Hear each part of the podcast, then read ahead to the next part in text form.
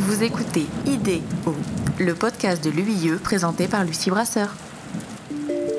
Usine d'eau potable ou station d'épuration eau de pluie ou eau pluviale, grand ou petit cycle de l'eau, pour tous, élus ou simples citoyens, l'eau, c'est notre ressource première. Depuis que nous avons inauguré cette série de podcasts, tour à tour, mes interlocuteurs ont soulevé un point clé. L'accès à l'eau potable au robinet en 24-24 pour tous les Français n'est pas un service qui relève de l'acquis. C'est un héritage que nous devons protéger, conserver. L'état de nos réseaux n'est pas enviable. Les manifestations du changement climatique mettent en péril la continuité de service.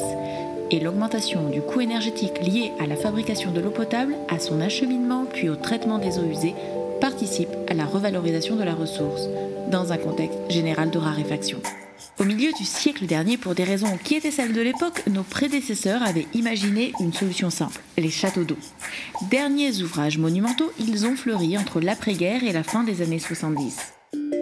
Si l'on ignore encore leur nombre exact, il semblerait que chaque clocher de France ait son pendant en béton armé. Tours biscornus ou champignons colorés, ils sont la face visible de notre patrimoine de l'eau. Pour en savoir plus, j'ai appelé Gérard Leca, président de Resina SA et vice-président du GC2E au sein de l'UIE, et François Coquel du bureau d'études Sogeti Ingénierie, tous deux spécialistes de leur rénovation. Réalisé en période de confinement, cet entretien a bénéficié, comme les précédents, des technologies de la visioconférence.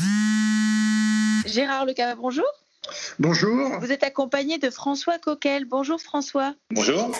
Dans quel état se trouve le parc de nos châteaux d'eau? Le constat n'est pas très facile parce qu'on n'a pas de, données euh, au niveau national. Hein. Euh, on estime à l'heure actuelle qu'il y a euh, environ 30 000 réservoirs en France, mais en fait on n'en sait trop rien. Le Grenelle 2 et les lois sur l'eau récentes imposent normalement aux collectivités de faire un inventaire de leurs ouvrages, mais c'est une démarche qui commence, qui n'est pas faite partout, qui n'est pas forcément homogène, et pour l'instant, on n'a pas de synthèse. Euh, ce qu'on sait quand même, c'est que euh, ces ouvrages ont été essentiellement euh, construits après la guerre de 45 jusque dans les années 70. C'est bien évident que ces ouvrages se dégradent avec le temps. Hein. On en rénove à peu près 600 par an, ça veut dire qu'on est sur un renouvellement de 50 ans. C'est beaucoup trop long et ça ne permet pas un, un entretien régulier. En 50 ans, les technologies ont largement évolué. Ces châteaux d'eau sont-ils toujours utiles? Un réservoir, c'est une grosse cuve qui contient de l'eau. Il est rempli par un forage. Donc l'alimentation se fait de manière générale de nuit. Aujourd'hui, château d'eau permet de faire des économies par rapport à l'énergie pour le remplir. On s'arrange pour avoir des réservoirs où on a une capacité, une autonomie de 24 heures. Donc ça veut dire que pendant 24 heures, il peut y avoir tout accident sur le réseau. Grâce au réservoir, on va pouvoir maintenir l'alimentation en eau potable des abonnés. Beaucoup de réservoirs euh, d'eau potable euh, servent aussi à la défense incendie. Plus la problématique aussi de permettre de pouvoir planifier des interventions notamment sur les forages qu'on ne mettra pas en cause la distribution des abonnés. Quels sont les travaux les plus couramment réalisés? Le, premier, c'est le, maintien de la structure de l'ouvrage. En France, on construit les ouvrages en béton armé. On sait qu'il a un processus de vieillissement naturel. Au fur et à mesure du temps, euh, la carbonatation fait que ce milieu devient en moins, moins en moins passivant et qu'il ensuite il favorise la corrosion de l'armature. Qui dit destruction des armatures, bah, le béton armé ne peut plus reprendre des efforts. Euh, il y a souvent des ouvrages sur lesquels on a fait des travaux très importants de confortement parce que les dégradations euh, s'étaient poursuivies dans le temps euh, sans qu'il y ait eu d'intervention. Et après, bah, c'est soit la démolition et la reconstruction, euh, soit des travaux extrêmement importants de, remise en état. Et dans les problèmes de structure, on peut joindre des problèmes de fondation.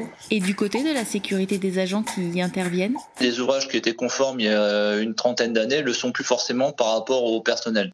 Aujourd'hui, les, normes évoluent par rapport aux échelles, aux crinolines, aux plateformes euh, de repos, toutes ces choses-là. Donc aujourd'hui, c'est une part non négligeable des travaux à mettre en œuvre et à prévoir dans le cadre de, de réservoirs d'eau potable. Par rapport au plan Vigipirate, les réservoirs doivent justement euh, permettre d'assurer une protection par rapport à l'intrusion. Des alarmes, des systèmes de sécurisation par des systèmes de double porte, si à intrusion, s'assurer que les personnes n'ont pas été jusqu'aux endroits de stockage pour éviter la rupture de l'alimentation en eau potable. Les collectivités sont-elles conscientes du rapport entre le niveau de qualité d'eau et l'état du revêtement du réservoir? Si au départ, à la construction, euh, les gens s'intéressaient surtout à avoir de l'eau au robinet, c'est devenu maintenant un acquis et les gens ne comprennent pas des ouvrages de stockage qui perdent une partie de l'eau produite. Hein. Euh, ils font une liaison assez facile entre euh, les problèmes d'étanchéité, les désordres éventuels de structure consécutifs et puis les problèmes de gâchis de l'eau. Le problème, c'est, on l'a dit, ces ouvrages ont été construits euh, jusque dans les années 70 pour l'essentiel. Et à l'époque, on n'avait pas beaucoup travaillé sur les revêtements intérieurs. On mettait à l'époque ce qu'on avait, c'est-à-dire essentiellement des revêtements bitumineux. En 1997, ça a été sanctionné par un arrêté du ministère de la Santé qui fixe des critères euh, extrêmement restrictifs sur les produits qui peuvent être mis au contact avec l'eau. Donc, lors des réhabilitations d'étanchéité, on va pas seulement traiter les fuites, on va mettre aux normes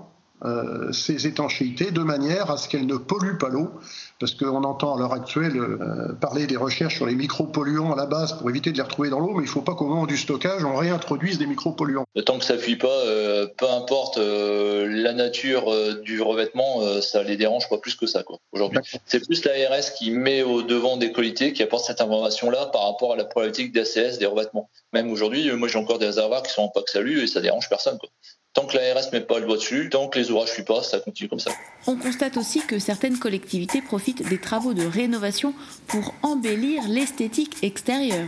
Il ne faut pas croire que c'est simplement du visuel. Généralement, ça va permettre de s'assurer qu'il n'y a pas trop de problèmes sur les bétons, sur les parements extérieurs, de peut-être aussi traiter tout ce qui est ferraillage, ce qui est souvent le cas, et derrière d'ajouter une protection complémentaire via une imperméabilisation qui va permettre aussi d'assurer la pérennité de l'ouvrage, d'augmenter sa durée de vie. De plus en plus d'élus essayent de les mettre en valeur et justement bah, d'ajouter des fresques qui permettent de les reconnaître, de les différencier et puis bah, de participer à l'embellissement euh, du paysage.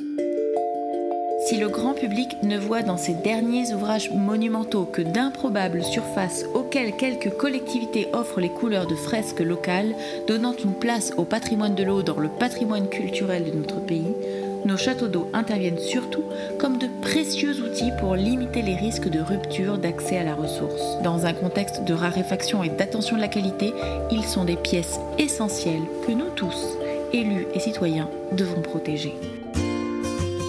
La semaine prochaine, je vous propose d'aborder sans détour l'un des sujets les plus compliqués de cette série de podcasts sur l'eau, les micropolluants.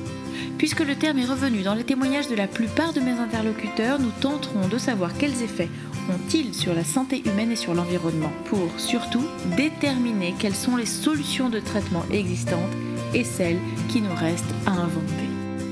Un dernier mot sur l'UIE? L'Union des industries de l'eau est une fédération de 9 syndicats représentant 220 sociétés adhérentes et 15 000 collaborateurs pour un chiffre d'affaires de 4 milliards d'euros.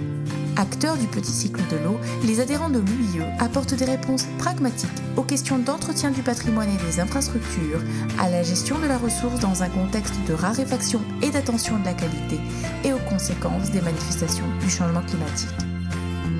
Retrouvez toutes les actus de l'UIE sur Twitter et sur LinkedIn.